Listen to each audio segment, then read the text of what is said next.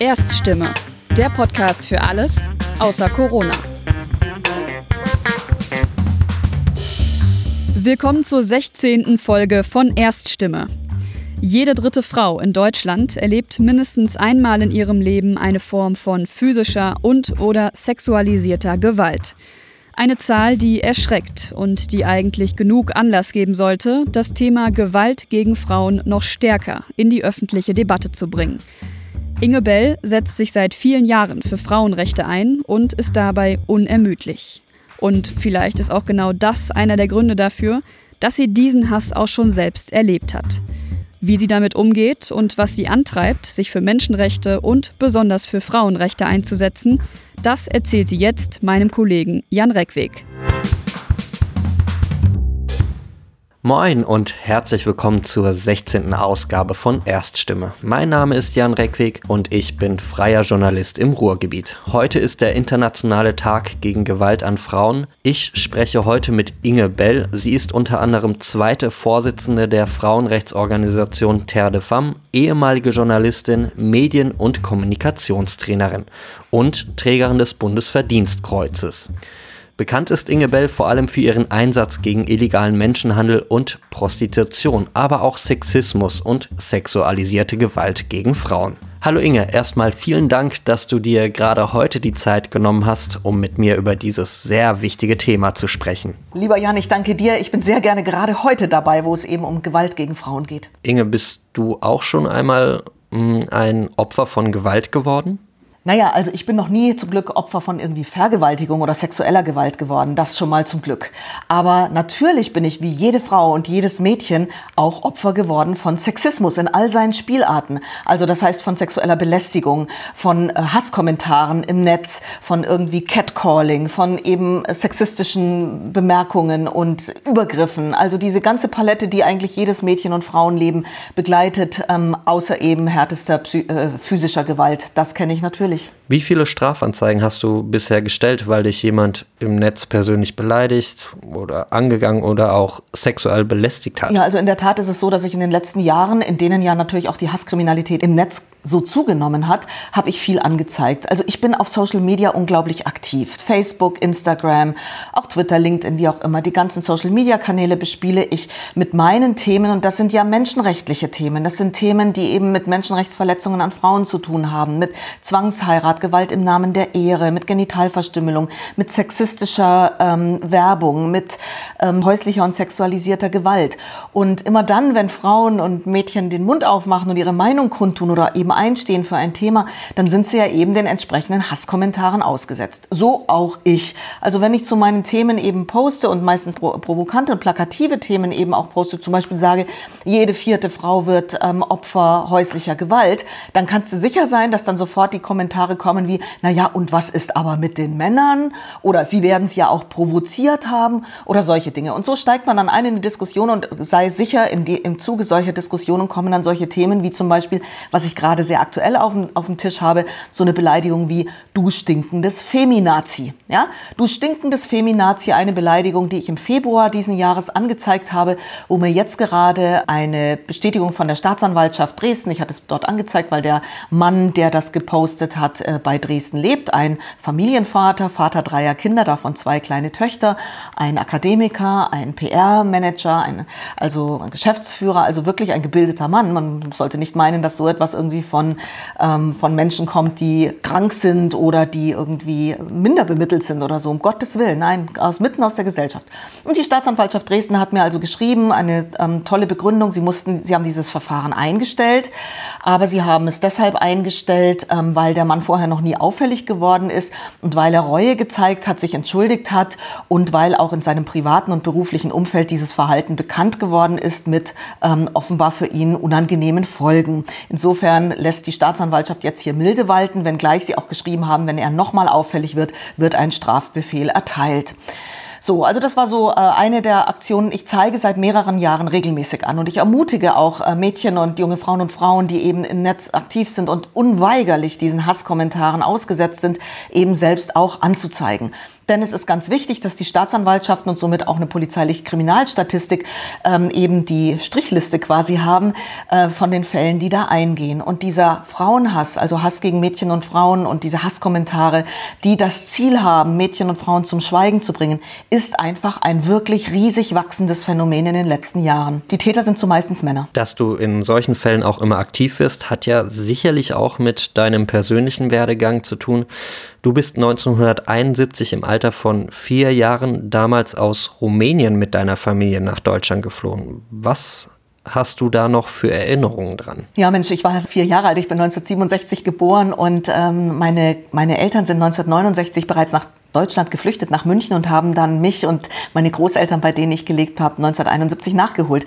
Das war also eine sehr, sehr dunkle Zeit auch noch, denn es war damals noch das kommunistische Ceausescu-Regime in Rumänien, äh, Armut, wirklich bitterer Hunger, Kälte, also äh, brutales äh, kommunistisches Regime aus dem wir geflüchtet sind. Ich meine, ich war geborgen, ich habe geborgen in meiner Familie, bin ich da aufgewachsen. Aber ich war halt klein mit vier Jahren. Da habe ich jetzt nicht, sehr, nicht mehr so wahnsinnig viele Erinnerungen daran. Ich habe Erinnerungen an ein geborgenes familiäres Zuhause eben noch in Siebenbürgen in äh, Schäßburg, wo ich aufgewachsen bin, diese ersten vier Jahre. Und dann habe ich natürlich Erinnerungen an äh, Deutschland, als wir dann in Deutschland im Flüchtlingslager zunächst waren, also bei München in Geretsried, Auffanglager. Da waren wir erstmal einige Monate, bis wir dann eine Sozialwohnung bekommen hatten in München, in der ich dann eben die folgenden Jahre mit meinen Eltern gelebt habe und mit meinen Großeltern auch. Und insofern, ich habe so ein paar dunkle Erinnerungen eben an dieses Flüchtlingslager, wo ich mit meinen Eltern und Großeltern in einem Zimmer gewohnt hatte. Und ja, aber ansonsten ein kleines Mädchen, was eben ähm, mit vier Jahren wenig Erinnerung so hat, so an diese Zeit.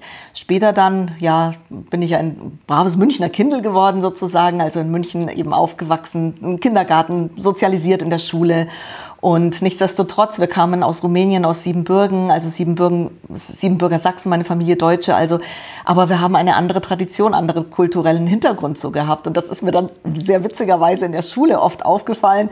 Ähm, ich, naja, als Kind differenzierst du ja noch nicht, ne? da willst du so sein wie die anderen Kinder, aber ich war es irgendwie nicht. Ähm, siebenbürgische Schultradition oder osteuropäische, sagen wir mal, Schultradition war immer die, Mädchen gehen ganz brav in die Schule mit Samtröckchen und Spitzensöckchen und Lackschüchen und Schleifchen in den Haaren Haaren und Zöpfen. Ja, und ich bin tatsächlich mit Zöpfen und Schleifchen in die Schule gegangen.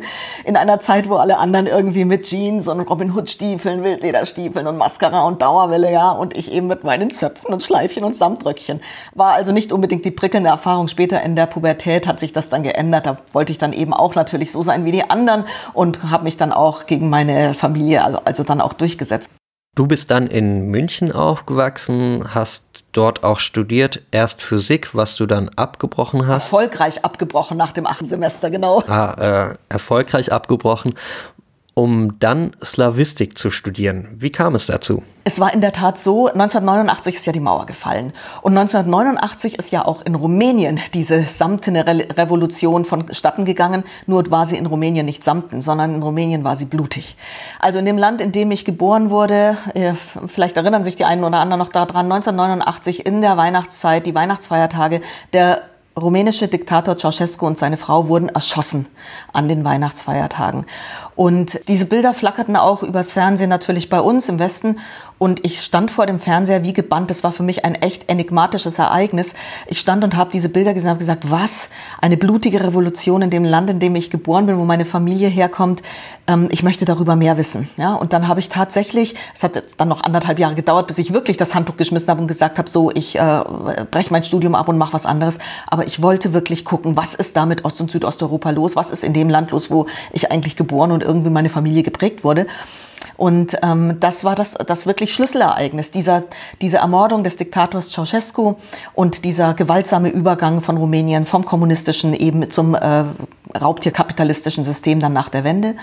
Und so kam es dann, dass ich eben mich entschlossen habe und ab 1991 dann eben Slawistisch studiert habe, also slawische Philologie, Russisch, Bulgarisch, meine Sprachen, Rumänisch auch, eine romanische Sprache war mein Nebenfach und osteuropäische Geschichte.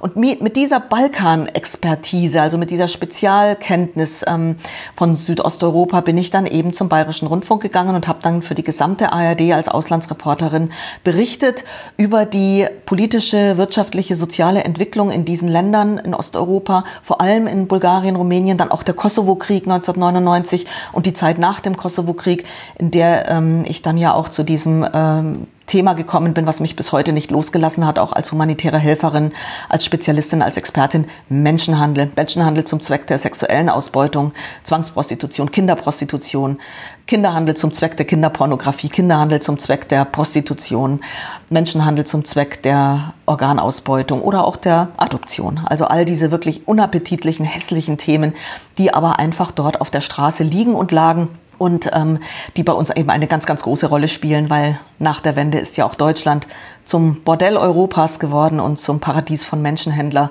Und das alles ist eine Folge der EU-Osterweiterung. Natürlich spielen hier Pull- und Push-Faktoren eine Rolle. So kam das, ja. In einem Interview bei der Deutschen Welle hast du einmal gesagt, dass es auch ein Vorteil war, dass du als Frau investigativ dort gearbeitet hast.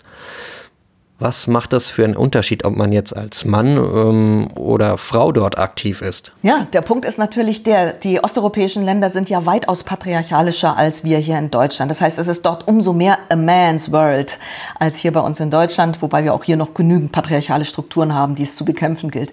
Aber dort wirst du als Frau einfach gar nicht ernst genommen. Ja, das äh, wurde ich auch immer so gesehen, ach Mädelchen. Ja, wer ernst genommen wurde, das waren meine Kameraleute oder eben meine Co-Autoren, wenn ich mit mit anderen äh, Journalisten unterwegs war.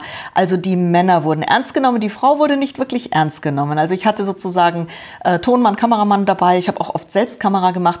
Aber zum Beispiel war es so, wir haben investigativ gedreht in Bordellen oder in Nachtclubs oder eben gerade, als ich diese Reportage aufgedeckt hatte, deutsche KFOR-Soldaten Soldaten auf dem Babystrich, also deutsche Soldaten der Friedenssicherung nach dem Kosovo-Krieg, die zu minderjährigen zwangsprostituierten Mädchen gingen, die scharenweise zu Tausenden aus Osteuropa rangekarrt wurden ähm, für den Dienst an der Truppe, nicht nur an der deutschen Truppe, auch an anderen äh, UN-Friedenstruppen. Und das, diesen Skandal hatte ich aufgedeckt und dazu haben wir auch investigativ gedreht. Das heißt, ich bin zum Beispiel mit meinem Kameramann, mit meinem Tonmann und mit einem Informanten aus der deutschen KFOR-Truppe losgezogen in eben diese Bordelle und Clubs des Balkans oder des Kosovos oder Mazedoniens Mazedoniens. Und ähm, ja, die wurden immer abgetastet. Die wurden äh, also Körper abgetastet oder eben mit so einem Elektrogerät so abgetastet, ob sie irgendwelche Waffen dabei haben. Und ich wurde einfach durchgewunken. Aber hier hat es sich eben herausgestellt, dass es so cool war, dass ich einfach als Frau nicht ernst genommen und durchgewunken wurde durch diese Kontrollen, weil ich hatte nämlich die Kamera dann an den Körper getaped, die versteckte Kamera an die Brille gemacht, ähm, die Aufnahmegeräte, das waren damals noch schwere äh, Oschis, das war ja Ende 99, Anfang 2000, das waren ja größere Geräte. Die habe ich mir dann an den Körper geklebt und bin dann so mit meiner dicken Jacke dann da durch. Also es war ein durchaus großer Vorteil, eben nicht als ähm, also als Frau da unterwegs zu sein, die eh nicht ernst genommen wird und von der ja vermeintlich keine Gefahr ausgeht, aber die hatte genau die investigativen Dinge dran. Auch bei Gesprächen war es eigentlich immer so, wenn ich als Journalistin irgendwie Interviews geführt habe, dann haben sich doch die Menschen, ähm, also auch Menschenhändler oder Zuhälter oder auch andere, auch Politiker oder so, dann doch sehr oft in Sicherheit gewogen, so nach dem Motto, ach, die hat doch eh nichts auf der Birne, äh, der kann man ja alles Mögliche erzählen. Hm, kann man sagen, dass durch diese Arbeit auch dein Menschenrechtsaktivismus geweckt wurde? Ja, absolut. Ich meine, ich war ja äh, in der Zeit ab 1995 sehr intensiv auf dem Balkan eben unterwegs als Reporterin. Und wenn man dort in Osteuropa unterwegs ist, sieht man einfach die Dinge, die da auf der Straße liegen. Also Missbrauch Behinderter, Behindertenproblematik, die alten Leute, die sozial Schwachen, eben die Mädchen und Frauen, die Opfer von Menschenhandel, Zwangsprostitution werden, die dann eben im Westen äh, in die Prostitution ähm, gehandelt werden, dort eingesetzt werden und eben im Osten rekrutiert werden. Das sieht man alles, das merkt man alles. Und äh, ein besonderes Erweckungserlebnis war für mich tatsächlich das. Ich hatte ja nicht nur berichtet ähm, über Osteuropa, also hab das, diese Länder haben mir ja mein Lohn und Brot sozusagen gegeben, sondern ich habe auch immer wieder gespendet. Ich habe geguckt, was äh, kann ich denn zusammen auch mit anderen Menschen aus äh, der Wirtschaft oder aus, der, aus den Botschaften, aus den deutschen oder österreichischen Botschaften, was kann man so an Hilfsmitteln zusammensammeln, um dann eben auch lokale Projekte zu unterstützen, humanitäre Hilfe eben zu unterstützen. Und ich ähm, weiß noch genau, ich hatte mal wieder Geld zusammen, irgendwie es waren 2000 Mark und bin äh, mit diesem Geld dann an ein, ähm, in ein Mädchenheim gefahren, von dem mir vorher gesagt wurde, das war in Bulgarien, im Norden von Bulgarien, in der Donauebene, tiefste, tiefste Provinz. Da wurde mir gesagt, dieses Mädchenheim, da sind jugendliche Verbrecherinnen drin. Und ich habe mir gedacht, naja, jugendliche Verbrecherinnen, okay, so irgendwie Straferziehung, was auch immer. Ich bin da mal hingefahren, wusste genau, es ist da bestimmt sehr, sehr elend. Die Mädels haben nichts zu essen, die haben wahrscheinlich, ähm, also die brauchen wahrscheinlich humanitäre Hilfe. Und mit den 2000 Mark hätte ich locker dieses Heim, das waren 100 Mädchen, Mädchen, ungefähr 100 Mädchen zwischen 8 und 18 Jahren, die dort weginterniert wurden. Dieses Heim hätte ich gut ähm, über den Winter unterbringen können mit Heizung zum Beispiel, also Heizkosten finanzieren mit den 2000 Mark oder eben dafür sorgen, dass sie vielleicht ein halbes Jahr lang ordentlich was zu essen auf dem Teller bekommen, ja, mal irgendwie einmal in der Woche Fleisch oder Fisch oder was auch immer gesundes halt. Und ich kam dann hin in dieses Heim und als humanitäre Helferin, gar nicht als Journalistin, und bin aber gegangen als Journalistin. Denn ähm, dort waren keine minderjährigen Verbrecherinnen. Dort waren alles Mädchen zwischen 8 und 18 Jahren, die überall im Westen zur Prostitution gezwungen wurden. In Spanien, in Italien, in Deutschland, in Brüssel und in Straßburg, dort wo die großen EU-Institutionen sind. Sie wurden dort auf den Straßenstrich oder in Bordelle oder in Wohnungen zur Prostitution gezwungen. Und ein Mädchen kam auf mich zu und ich bin wirklich aus der Unschuld gefallen. Ich habe hab, hab die Welt nicht mehr verstanden. Ich habe gedacht, was, wie kann denn das sein? Ein Mädchen kam auf mich zu und sagte, du Inge, sag mal, kennst du einen Soldaten Tommy? Und ich, hä, Soldaten Tommy? Und sie, ja, ein deutscher Soldat und wir haben uns verliebt ineinander. Ich war im, im, in Mazedonien, im Norden von Mazedonien eingesetzt, da wo die deutschen KFOR-Soldaten waren. Und Tommy war mit vielen anderen Soldaten Stammgast bei uns im Bordell. Und wir haben uns verliebt und wir haben sogar ein Verlobungsritual gemacht. Und Tommy wusste nicht, dass ich erst 15 bin. Der hat gedacht, weil der Zuhälter gesagt hat, ich bin 18, er hat gedacht, ich bin schon 18 und wir wollten eigentlich heiraten. Und dann ist dieses Mädchen eben bei einer Razzia ähm, aufgegriffen worden in diesem Bordell und zurück nach Bulgarien verfrachtet worden und dann eben in dieses Heim. Und dieses Heim war ein Erziehungsheim sozusagen, aber wie ein Gefängnis für eben diese minderjährigen Mädchen, die überall als Zwangsprostituierte im Einsatz waren. Die wurden nämlich vom bulgarischen Staat nicht etwa als Opfer gesehen, als Opfer von Zwangsprostitution, sondern als Täterinnen. Als Täterinnen, die illegal im Ausland waren und die dort einer Tätigkeit nachgegangen sind, nämlich Prostitution, was in Bulgarien verboten ist. Ja? Und insofern wurden sie als Täterinnen behandelt und weggesperrt und nicht als Opfer gesehen. Naja, und das war diese, dies, dieser doppelte Schock. Einerseits diese vielen Mädchen zu sehen, diese fast 100 Mädchen zu sehen, die überall im Westen zur Prostitution gezwungen waren. Acht, zehn, elf, 14, 17-jährige Mädchen.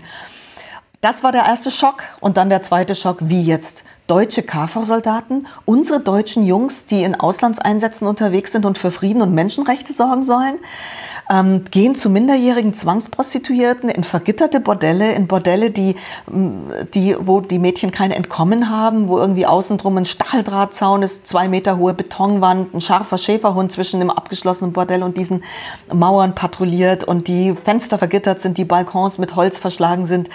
Und das wussten die Soldaten alle, dass diese Mädchen da gefangen gehalten wurden, um Dienst an der Truppe zu tun. Grauenvoll.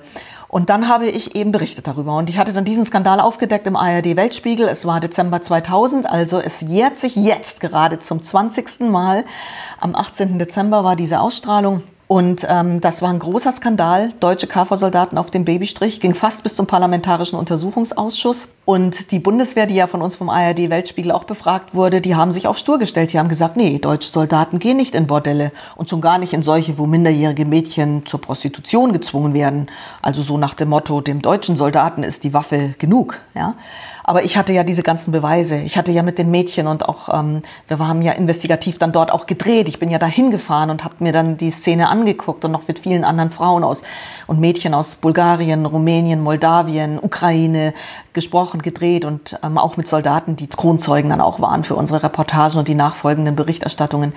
Und es gibt sie halt. Und diese Menschen leben bis heute, ja. Und sie leben ein teilweise sehr, sehr prekäres Leben, weil die Opfer von damals sind auch noch heute Opfer, ja. Es gibt keinen Zugang zum Gesundheitssystem, zu Traumatherapie, zu psychologischer Behandlung.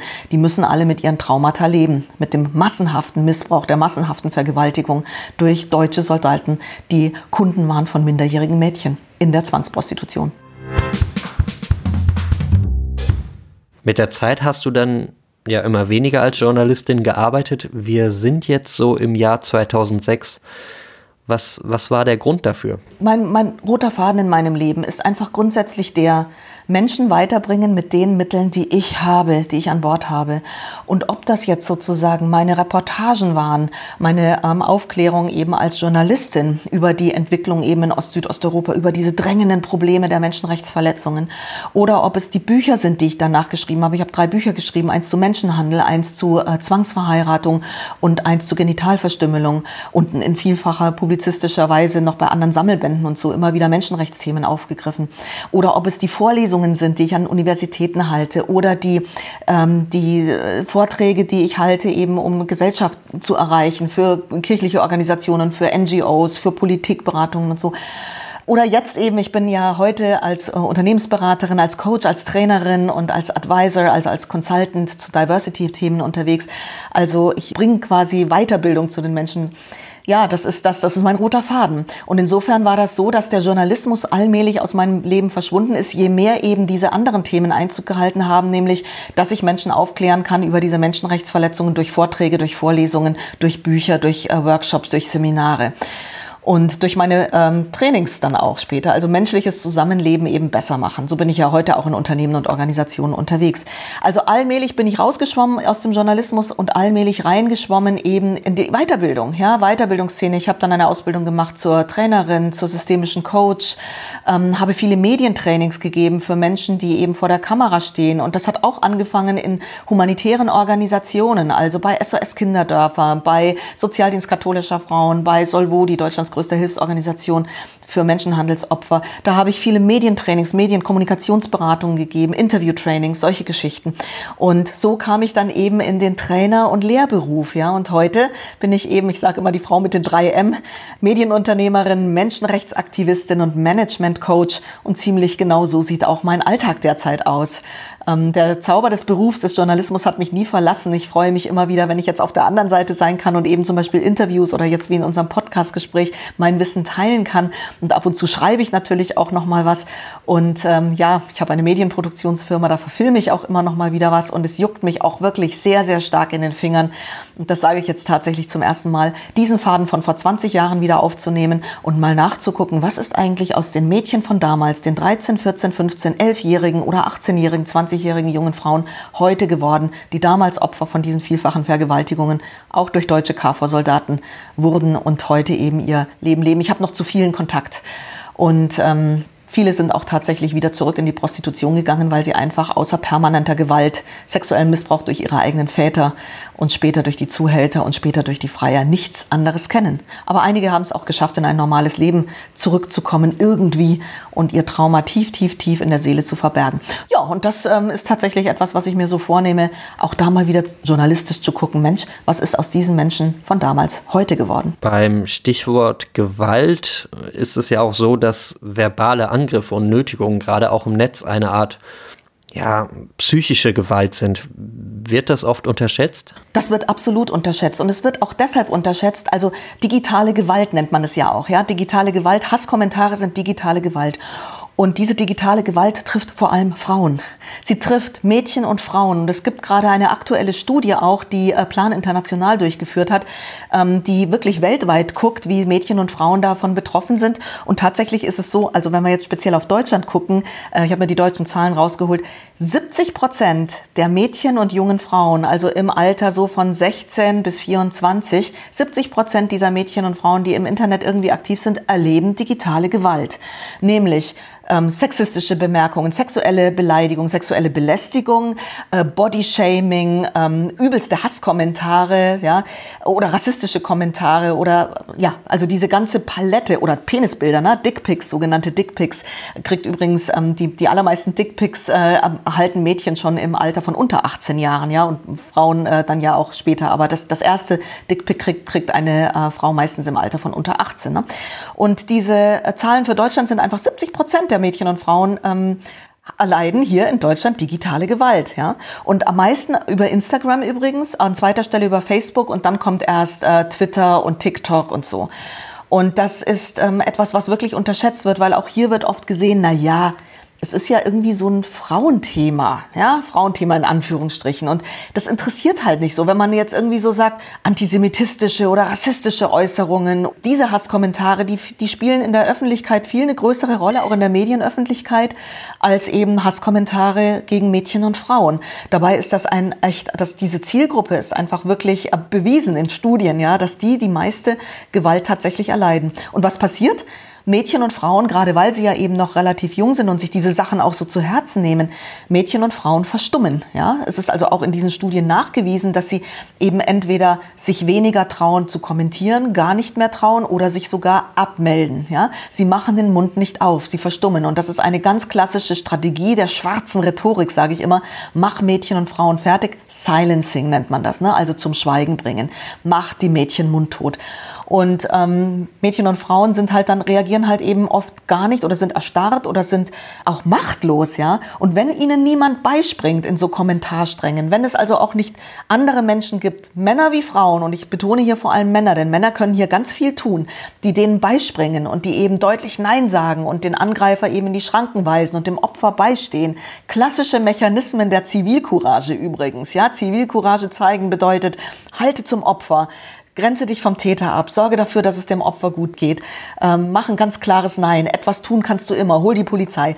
Genau dasselbe gilt auch für die äh, digitale Welt. Also auch hier gilt, wenn Mädchen und Frauen solche Kommentare erhalten, das gebe ich denen auch immer regelmäßig mit, ich mache es ja genauso.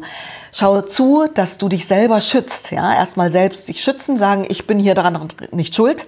Der andere ist der Täter, der, der mir diesen blöden Kommentar, wie zum Beispiel, was ich ja neulich kassiert hatte, eben, äh, du stinkendes Feminazi oder alte Fotze oder was es nicht immer ist, diese gemeinen Sachen, Heslon, solche Geschichten. Nimm's, nimm's nicht als deine Schuld an. Du bist nicht schuld. Der Täter ist der andere, ja. Schütze dich. Also lass es abprallen wie Tau an einer Lotusblüte. Such dir Hilfe. Wende dich wirklich an Freunde oder auch deine Familie mach den Mund auf, sag, was dir hier widerfahren ist, ja. Weil die meisten werden dich dann schützen. Die werden dann auch sagen, Mensch, so ein Idiot und ähm, nimm dir das nicht zu Herzen. Es tut gut, das zu teilen. Dokumentiere, mach Screenshots, ja, dokumentiere das, melde das bei, den, bei, der, bei, bei Facebook, bei den Plattformbetreibern und zeige es an, weil wie gesagt, ich zeige regelmäßig an und in allermeisten Fällen habe ich auch irgendwie Erfolg. Ja, da werden dann eben tatsächlich, also die wenigsten Fällen werden meiner Erfahrung nach jetzt eingestellt, aber sie werden auch eingestellt. Aber im anderen Fall, zum Beispiel habe ich ähm, ein Penisbild auch zugeschickt gekriegt. Naja, da hat der Täter, das ging dann wirklich vor Gericht, der hat dann 300 Euro Strafe zahlen müssen. Das hat ihn besonders äh, heftig ähm, äh, betroffen, weil das war ein Hartz-IV-Empfänger und 300 Euro für einen Hartz-IV-Empfänger ist eine ganze Menge Kohle. Ja. Du sprichst ja jetzt gerade auch Männer an.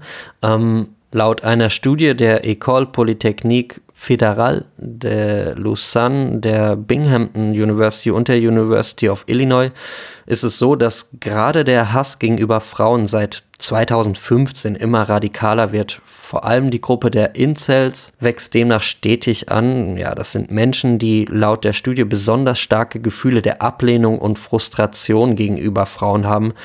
Wie nimmst du diese Situation wahr? Ich kann diese Studie nur bestätigen. Ich nehme sie selbst auch so wahr. In der Tat ist es so, dadurch, dass ich ja auch im Licht der Öffentlichkeit stehe und auf Social Media sehr aktiv bin, ziehe ich wirklich eine Reihe von sogenannten Incels an. Incels, die Abkürzung steht ja für Involuntary Celibates, das heißt für unfreiwillig ungebundene, also unfreiwillig freundinnenlose Männer. Zölibat quasi. Genau, ja. genau, unfreiwilliges Zölibat, also sind, haben keine Freunde. Sie, diese Männer haben aber ein unglaubliches Anspruchsdenken. Sie denken, Frauen und Mädchen stehen ihnen zu, weil sie Männer sind. Und dieses Gedankengut ist sehr gefährlich und es ist auch nachgewiesen, dass dieses Incel-Gedankengut auch unmittelbar verknüpft ist mit rechtsextremer Ideologie, also mit faschistischer Ideologie.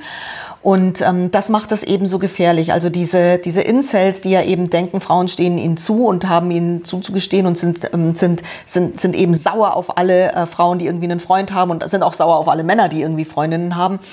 Aber ähm, die sind wirklich echt gefährliche Leute. Also sowas kann auch überspringen ins echte Leben. Ich meine, wir fühlen uns nur erinnert an das Attentat von Halle damals ähm, vor einem Jahr im Oktober 2019, wo dieser Incel ähm, die Synagoge gestürmt hat, Menschen ermordet hat und es war ganz klar verknüpft sein antisemitisches, rechtsradikales Gedankengut mit frauenverachtendem ähm, Hassgedanken gegen Frauen und gegen Mädchen und auch er formulierte das ja deutlich in seinem Manifest, dass Frauen und Mädchen ihm äh, also zuzustehen haben und das ist, ähm, das ist eben eine ganz große Motivation, Gewalt auch auf die Straße zu bringen. Ich sehe hier wirklich Gefahr. Und das macht mir Angst. Das, also das macht mir Sorge. Ja, das macht mir Sorge, weil ich glaube, ich glaube, sowas kann auch vom Netz überspringen auf das echte Leben. Und da, das macht mir Angst. Und ich hoffe, dass wirklich unsere Behörden auch dafür sensibilisiert sind. Und ich werde nicht aufhören, sie auch dafür zu sensibilisieren. Dafür setze ich mich auch ein. Ja? Denn natürlich, viel passiert anonym im Internet und die meisten Höhlentrolle und Incels, die kommentieren anonym und machen, wollen Frauen und Mädchen eben im Netz zum Schweigen bringen. Aber es gibt auch genug, die wirklich mit ihren Klarnamen, mit ihren klaren Profilen eben hetzen und andere auch wieder anstacheln. Und es ist übrigens auch erwiesen, dass die allermeisten Kommentare, Hasskommentare ähm, von eben organisierten Tätergruppen auch passiert. Ja? Dass also, dass es nicht irgendwie äh, nur verstreute, es gibt viele verstreute Leute, aber die dann tatsächlich auch organisiert, also rechts, äh, rechtsextrem, faschistisches und eben frauenhasserisches Gedankengut organisiert dann ins Netz bringen. Und der Schritt vom Netz zur realen Welt ist eben nicht weit. Und ich kann verstehen, wenn Mädchen davor Angst haben, wenn sie dann zum Beispiel sagen oder junge Frauen äh, das sagen, oh Gott, jetzt kommt so eine Drohung, äh, ich weiß, wo du wohnst, ja, wird jetzt geschrieben, dann haben die vielleicht auch wirklich Angst und verstummen dann umso leichter. Du hast jetzt schon mehrmals in unserem Gespräch auch über Anzeigen gesprochen. Ich kann mir vorstellen, dass gerade Frauen, die, naja, beispielsweise politisch sehr aktiv sind und für ihre Meinung auch bei viel Gegenwind weiterhin stark einstehen, ja, dass gerade die oft unter solchen Angriffen leiden. Kann das nicht auch sehr zermürbend sein? Gerade auch in Bezug darauf, wenn sich diese Frauen dann aktiv zur Wehr setzen? Wenn eine Frau, wenn ein Mädchen angegriffen wird mit so Hasskommentaren oder eben auch zum Beispiel äh, die Frauen, wie zum Beispiel ich, die halt in der Öffentlichkeit wirklich auch stehen und eine Stimme haben und auch gehört werden, aber eben auch ähm, nicht verstummen, also das kann einschüchtern, das kann Angst machen, das kann einen äh, schämen lassen, es kann aber auch einen empowern, ja, und noch mehr Stärke geben. Aber es kann einen natürlich auch zermürben, weil dieser ganze Rattenschwanz dahinter, also das, was ich gerade erzählt habe, wenn ich anzeige, ja, das ist ja Zeit, die da reingeht. Ich muss ja erstmal dokumentieren, die Screenshots machen, den Tathergang beschreiben, ein vernünftiges Schreiben an die Polizei oder Staatsanwaltschaft aufsetzen oder eben dieses Online-Anzeigeformular ausfüllen. Das heißt, ich muss mich ja noch mehr beschäftigen mit dieser ganzen Materie. Das macht mich natürlich auch wütend und vor allem, es kostet ja extrem viel Zeit, ja. Und äh, das, das zermürbt, finde ich. Also das ist so etwas, wo, aber mir persönlich gibt es auch wieder sehr viel Antrieb und Energie, weil wenn ich dann sehe, Mensch, ich habe dann doch wieder Erfolg oder ich poste ja dann auch diesen Erfolg oder auch zum Beispiel auch den Misserfolg und prangere das an und sage, Mensch, wie kann die Staatsanwaltschaft denn sowas einstellen? Wie zum Beispiel, da habe ich mal den Kommentar bekommen, äh, liebe Inge, die Leute, die Leute finden dich scheiße, weil du einfach scheiße bist, ja, sowas. Und das wurde dann eingestellt, obwohl es eine ganz klare Beleidigung ist, ja. Oder andere Dinge, die nicht verfolgt werden können, weil die, weil die Poster eben anonym sind. Ja, so zum Beispiel du Hurentochter, ja, böse Beleidigung, aber anonymer Absender. Was willst du dann machen? Aber ich äh, poste das, um eben die Frauen und Mädchen dann auch zu ermutigen und zu sagen, hört nicht auf, lasst nicht locker, prangert es an, ja, ähm, macht die Stimme auf, auch wenn es, wenn es zermürbend und wütend machend und vielleicht auch einschüchternd sein mag. Ich sage da immer, etwas tun kann man immer und Mut ist stärker. Mein Motto seit vielen Jahren. ah, ein tolles Motto. Mm, so eine Tendenz ist ja auch, dass Männer sich das meistens gar nicht so richtig vorstellen können, was da zum Teil auf Frauen alles im Netz einprasselt. Also an persönlichen Angriffen und sexuellen und auch echt widerlichen Anspielungen. Vor ein paar Monaten haben Joko Winterscheid und Klaas Häufer Umlauf eine gut viertelstündige Sendung produziert namens Männerwelten. Darin haben dann bekannte Frauen aus der Medienwelt darüber berichtet, was ihnen quasi beinahe täglich widerfährt. Das hat zu einem ziemlichen Medienecho geführt. Passiert das aus deiner Sicht viel zu selten, dass sowas aktiv auch in Medien thematisiert wird? Ja, es passiert viel zu selten, dass das aktiv in den Medien thematisiert wird. Und dieser wunderbare Film Männerwelten, den Joko und Klaas möglich gemacht haben, der übrigens auch in Zusammenarbeit mit Terre de Femme entstanden ist, ähm, das ist eine ganz tolle, großartige Ausnahme. Und das war wirklich mal eine Plattform und so super gemacht, ja, dass man eben aufgezeigt hat von Penisbildern über übelste Hasskommentare, über sexuelle Belästigung und Beleidigung. Das wurde so gut ähm, eben dargestellt in dieser knappen Viertelstunde. Das hat echt eine breite Öffentlichkeit erreicht, die normalerweise sie sonst Frauenrechtlerinnen oder Frauenaktivistinnen nicht zum Erreichen, ja, weil es eben sehr oft abgetan wird, ach so, na ja, so ein Frauenthema oder so, da, da, da hören schon mal die Hälfte der Bevölkerung, nämlich die Männer weg und auch äh, vielleicht viele andere Frauen, die eben denken, ach, haben wir doch alles schon überwunden oder ist doch alles schon nicht mehr so schlimm oder so. Und ähm, da ist einfach wirklich ein ganz cooler Coup gelungen damit, nämlich eine ganz breite Bevölkerung zu erreichen und die zu schockieren auch, weil das, was dann passiert ist, dieser Aufschrei danach, wie, das ist doch, kann doch gar nicht sein, das ist ja irre, was? Und dieser, diese, dieser öffentliche Diskurs, der dann auch aufgetreten ist, also dass Leute wirklich darüber reden und dass dann auch Frauen ganz erleichtert sagen können, ja, so ist das, so erlebe ich das, so ist es dass sie sich dann nicht mehr schämen müssen quasi mit ihren Erlebnissen. Das ist dadurch möglich geworden. Und ich glaube, dieses Video hat wirklich einen ganz großen Anstoß gegeben, dass dieses Thema umso medialer ähm, durchdringt und umso salonfähiger auch geworden ist und damit auch zu einem Mainstream-Thema geworden ist. Weil früher hat man sich vielleicht so gedacht, ach na ja, das ist ja ach Frauenkram, so ein Igitt-Thema oder na ja, die werden es schon auch provoziert haben oder na ja, Bodyshaming, die fette, hässliche Alte wird ja vielleicht auch was dran sein. Ja? Das sind so Denkmuster und die gehören durchbrochen. Und so ein Film wie eben der von Männerwelten von Joko und Klaas hat so ein Denkmuster sehr durchbrochen und die Leute doch durchaus schockiert und damit auch angeregt, weiterzudenken. Was ich mich dabei allerdings frage, es wird ja dann meistens eher über die Opfer gesprochen. Was ist denn mit den Tätern? Sind die für dich stark genug im Fokus? Ich danke dir sehr für diese Frage. Ja, man guckt sehr oft zu den Opfern und sagt, Mensch, die armen Opfer und was die erleiden müssen und Menschenskinder und diese bösen Kommentare. Und man guckt zu wenig auf die Täter. Und ganz klar ist, diese Täter sind weder krank, noch sind sie minder bemittelt. Das ist nämlich so eine leichte Entschuldigung, die man sehr oft für diese Täter findet. Die Männer, die sowas machen, ähm, sind ganz normale Mitbürger. Das sind ganz oft äh, Väter von Kindern, treusorgende Ehemänner, irgendwie Menschen mitten in der Gesellschaft mit ganz coolen Jobs und irgendwie Lehrer, Coaches, ähm, ja, PR-Leute hier wie der, den ich hier gerade mit meinem äh, du stinkendes Feminazi an der Backe hatte. Also das sind Männer aus der Mitte der Gesellschaft, die eben in der Anonymität des Internets in der vermeintlichen Anonymität des Internets so entgleisen, einfach weil sie denken, dass sie es können und dass das Internet ein rechtsfreier Raum ist. Und man guckt einfach viel zu wenig dahin oder selbst wenn man dahin gucken will, dann kommt oft so ein Reflex der Entschuldigung, na ja, der ist ja krank oder der ist vielleicht irgendeiner, der sowieso keine Frau abkriegt. Also dann wären wir wieder beim Thema Incels. Und das stimmt halt einfach nicht. Ja, es sind auch solche. Es sind auch sicherlich Leute, die irgendwie vielleicht nicht den großen Horizont haben. Aber die allermeisten sind die, die eben wirklich aus der Mitte der Gesellschaft kommen. Und hier gehört echt mehr Aufklärung ran. Und vor allem, ähm, es gehört auch mehr Aufklärung von Männern zu Männern ran. Also ist, auch männliches Engagement ist hier sehr stark gefragt. Denn es geht zum Beispiel schon los bei diesen schenkelklopfenden Altherrenwitzen, die da gerissen werden, wo man irgendwie so müde mitlachen möchte. Eben nicht müde mitlachen, sondern Nein sagen. Und es genügt nicht, dass Frauen Nein sagen, weil Frauen sind ja Betroffene. Es müssen Männer Nein sagen und aufstehen und sagen, Mensch, nee, sowas bitte, also solche Witze, nee, wie bist denn du drauf? Wann bist denn du stehen geblieben? Ja? Also solche Dinge. Oder eben, dass so eine, wie man so, so schön sagt, Peer-to-Peer Peer-Aufklärung, also von Mann zu Mann, dass man da äh, echt auch diese Themen anspricht.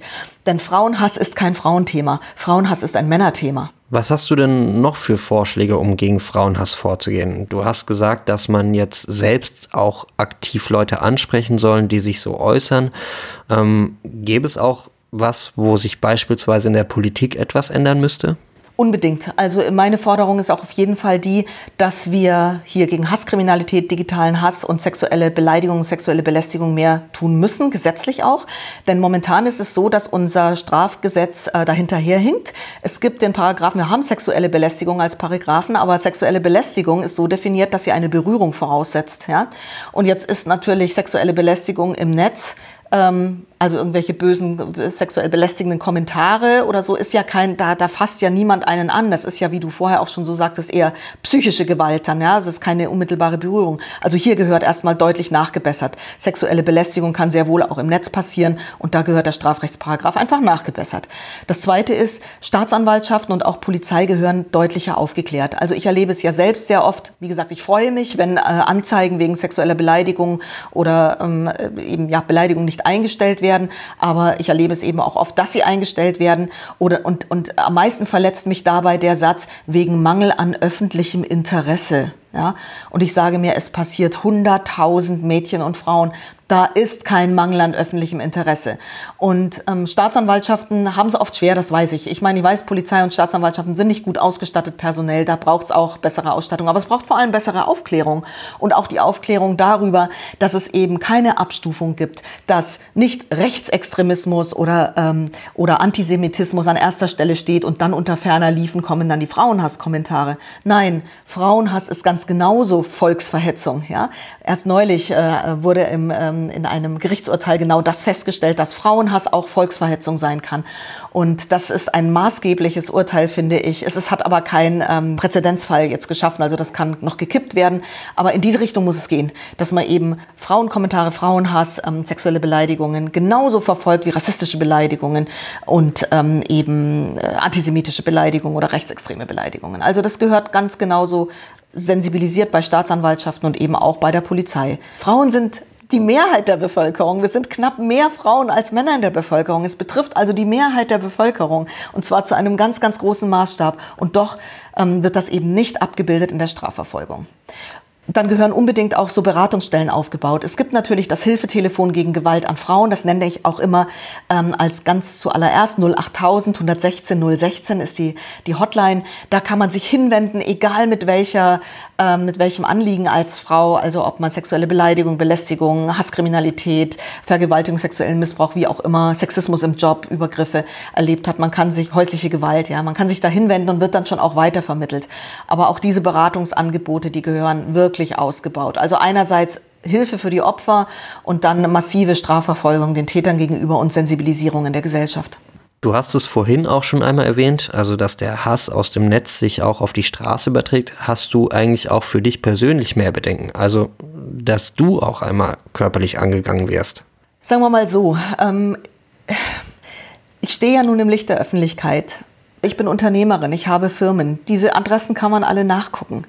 Mir ist es nicht immer wohl, wenn ich in meine Firma gehe. Mir ist es nicht immer wohl dabei, dass Menschen da draußen, und ich werde jetzt sehr oft angegangen, dass Menschen wissen, wo sie mich eigentlich finden können. Wenn ich auf Podiumsdiskussionen, Vorträgen und so bin, dann bin ich da ja auch in Person. Naja, gut, jetzt in Corona-Zeiten nicht.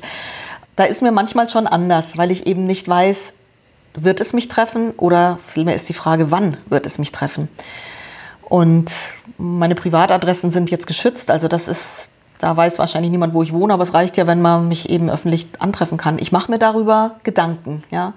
Gleichzeitig ich, ähm, lebe damit seit 20 Jahren, weil damals, als ich diesen großen Skandal aufgedeckt hatte mit den deutschen KV-Soldaten auf dem Babystrich, also deutsche KV-Soldaten und zwangsprostituierte Mädchen, ähm, da hatte ich auch Morddrohungen bekommen und übelste Drohungen eben von Soldaten, von deutschen Soldaten, die eben freier waren oder die halt Angst hatten, dass sie auffliegen bei ihren Familien und so. Es ist da nichts passiert, aber damals habe ich schon mit äh, meinen Vertrauten bei der Polizei und Landeskriminalamt gesprochen und gefragt, wie ernst kann ich das nehmen, ja.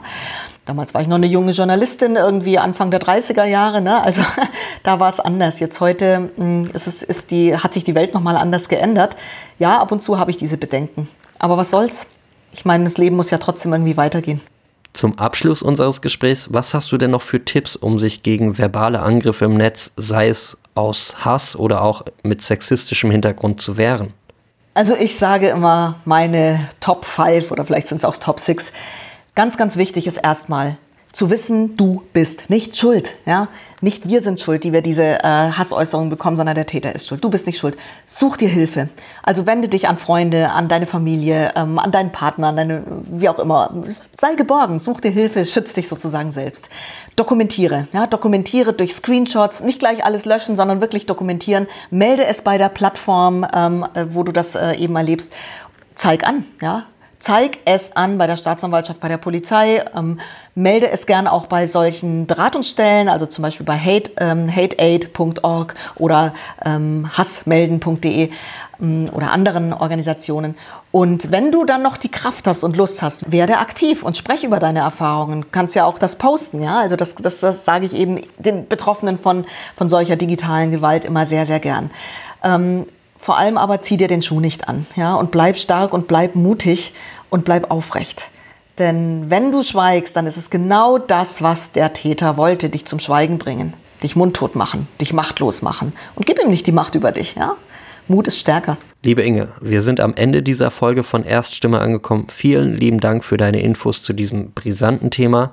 Ich wünsche dir weiterhin viel Erfolg und Kraft bei deinen Projekten und auch bei den zukünftigen Projekten. Mach's gut und bleib gesund. Ich danke dir, lieber Jan. Bleib auch gesund. Bis dann. Das war Folge 16 von Erststimme, dem Podcast für alles außer Corona. In der nächsten Woche blicken wir hier auf die Beziehung zu einem unserer Nachbarländer.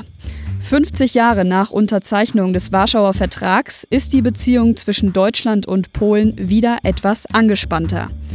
Doch mit Nachbarn redet man und genau das tut an dieser Stelle meine Kollegin Susanna Stralek mit dem polnischen Generalkonsul Jakub Wawischniak. Ich freue mich, wenn Sie auch dann wieder reinhören und wünsche Ihnen bis dahin eine gute Zeit.